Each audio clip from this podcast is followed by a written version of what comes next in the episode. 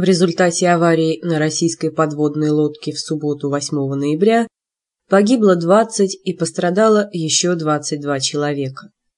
Большинство жертв аварии – гражданские специалисты.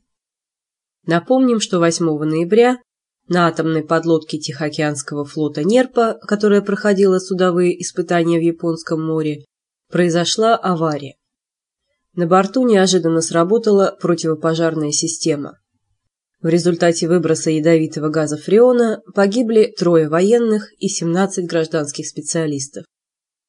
Еще 22 человека получили отравление и были госпитализированы. Всего, по данным информационных агентств, на борту подлодки находилось 208 человек, большинство из которых – гражданские техники. В четверг, 13 ноября, российские информационные средства сообщили, что Следственный комитет объявил виновным в аварии Дмитрия Гробова, одного из матросов Нерпы. Адвокаты защиты и коллеги матроса уверены, однако, что Гробов признал свою вину под давлением следствия.